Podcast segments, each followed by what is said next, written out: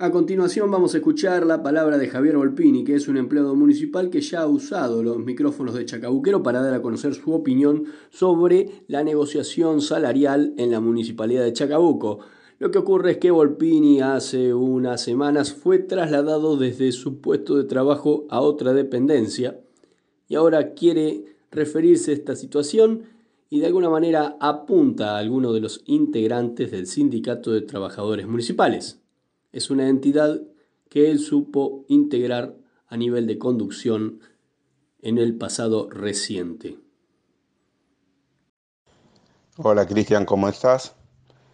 Eh, bueno, no, yo desde hace aproximadamente un mes y medio que me trasladaron de oficina. Uno lo tiene por entendido que son por razones políticas y sindical, ¿no? O por pensar distinto, o quizás la forma de uno en actuar, eh, molesta a veces, ¿no? Y a veces cuando uno dice la verdad, eh, molesta. Y si el jefe no está a la altura de la circunstancia como para poder eh, manejar un grupo, causa estos problemas donde la gente es trasladada. No todos los jefes son así, ni todos actúan de la misma manera. En el municipio hay jefes eh, muy buenos, aunque sean de distinta ideología, que tienen capacidad para poder manejar su personal y escuchar sus diferencias, escuchar sus problemáticas, eh, su forma de trabajo, en trabajar, en aportar ideas.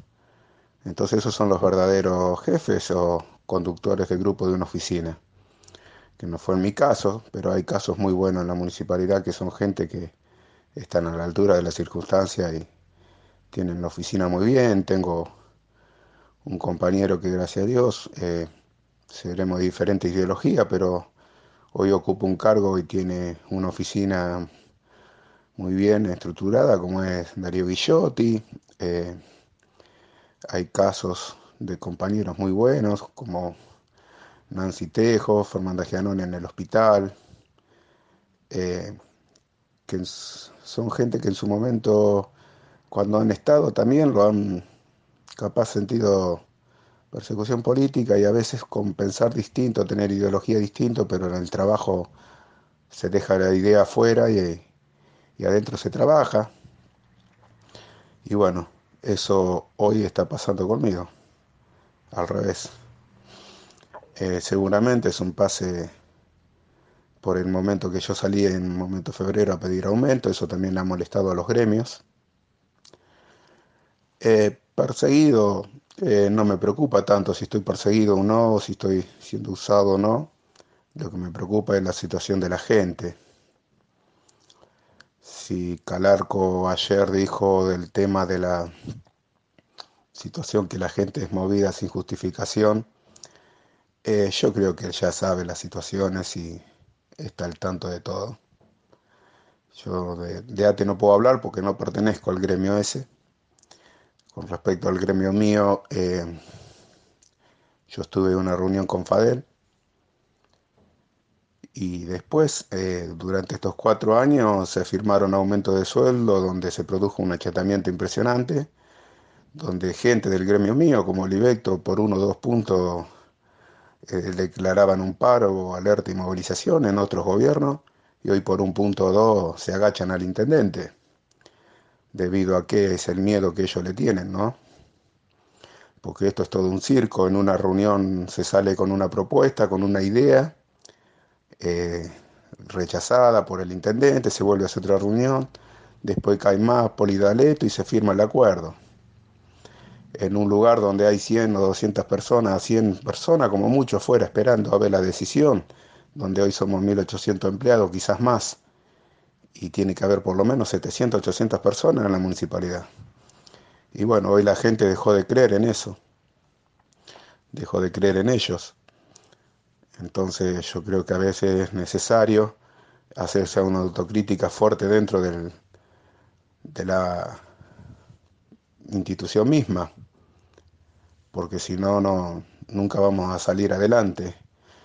Antes de esta después, antes de las elecciones teníamos el dólar a 42 y una inflación de casi el 52%, donde la gente ya no podía vivir. Después de las elecciones la economía ya es un caos donde ya nada sostiene a nada. Yo creo que ellos esperaron a ver el resultado de la elección, a ver cuál era el futuro intendente o no, y más o menos de acuerdo a ese lado están jugando ahora para quedar bien con el futuro intendente o el intendente si sigue el intendente actualmente. Están en juego muchas cosas particulares de los dirigentes, no sobre la gente. Ellos negocian cosas particulares. Yo creo que hoy hay que la situación y la acá hay que apuntar a la problemática que es la gente. Hay compañeros que ganan muy bien y que está bien. No hay que pelearse entre compañeros. Si, si están ganando bien, los felicito. Hay que saludarlo y felicitarlo pero hay compañeros que la están pasando muy mal. En el caso del corralón, hay gente de la recolección de residuos, en, el barrido, en limpieza. Hay chicos que no están llegando a fin de mes y no tienen otro lugar de trabajo, no, no, no les salen changas, como se dice. Y el gremio brilla por su ausencia. Eh, y entonces la gente está atada a las chiqueras, está atada a los créditos que le dan el sindicato, y, si quieren manejar su vida de acuerdo a ello. Hoy la gente, eh, puedo calcular que con 31 mil pesos están en una línea de pobreza. ¿Cuánto empleo tenemos?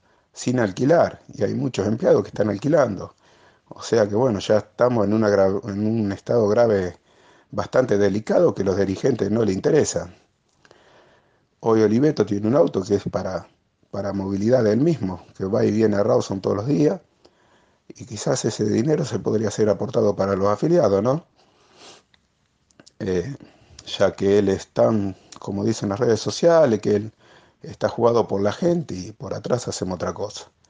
Entonces es hora de, de demostrarse que la verdad de la situación y que esto lo que está pasando es culpa de la dirigencia también, que no estuvo a la altura de las circunstancias cuando se firmaban aumentos que ni ellos entendían lo que habían firmado. Y hoy están las consecuencias a la vista. Eh, ojalá eh, se pueda conseguir algo como para que la gente, no sé si llegue a fin de mes, que sea un alivio. Porque acá hay que aportar a la educación de los chicos, a que a los chicos no les falte un plato de alimento, de los hijos, que puedan estudiar, como tienen el derecho a todo el mundo hoy como se está esa famosa frase que dice rompieron todo, y bueno, eh, yo creo que esta clase de dirigentes rompieron todo. Y dividieron a los compañeros, que el que piensa distinto no saluda al otro o lo trata de perjudicar al otro mismo, y antes, antiguamente eso no pasaba. Pero hoy creo que si bien el intendente hace su política, eh, yo no, no soy de esa ideología, pero bueno, ellos hacen política, nosotros el gremialismo está para otra situación, está para defender al empleado y yo creo que no lo están haciendo. Eh, hacen dos o tres reuniones de circos, donde las cuales los arreglos son llamados telefónicos y no pasa más de ahí. Eh, yo le preguntaría a Oliveto si él tiene la capacidad para mover 800 personas frente al Palacio Municipal. Le preguntaría, ¿no? Ya que él fue eh, causante también de mi traslado, puedo decir. Así que bueno, nada, ojalá esta situación de los compañeros eh, se solucione porque el problema es hoy. Ya los compañeros en el mes de agosto no van a recibir nada, ya está pasando un mes. Y bueno, y de mi parte agradecer a la funcionaria Cecilia Gabrieli que fue la que me escuchó y la que uh, me brindó eh, sus oídos para escuchar mi problema, ¿no? aunque no pudo haber sido solucionado, pero bueno, eh, una gran persona y bueno, quisiera agradecer por este medio y ojalá que la situación de la gente eh, pueda mejorarse, ¿no? Y no que los dirigentes gremiales estén apuntando al político que vendrán para poder negociar su quinta en vez de negociar eh, la situación económica de los compañeros. Eh, la política a veces hay que dejarla de lado y mirar el compañerismo, ¿no? Porque hoy están actuando en consecuencia del futuro intendente para quedar bien y después en octubre pasar facturas y cobrar y eso no es eh, ser sindicalista, sino es ser oportunista. Abrazo, saludos a todos y un fuerte abrazo a todos los compañeras, compañeros y compañeras.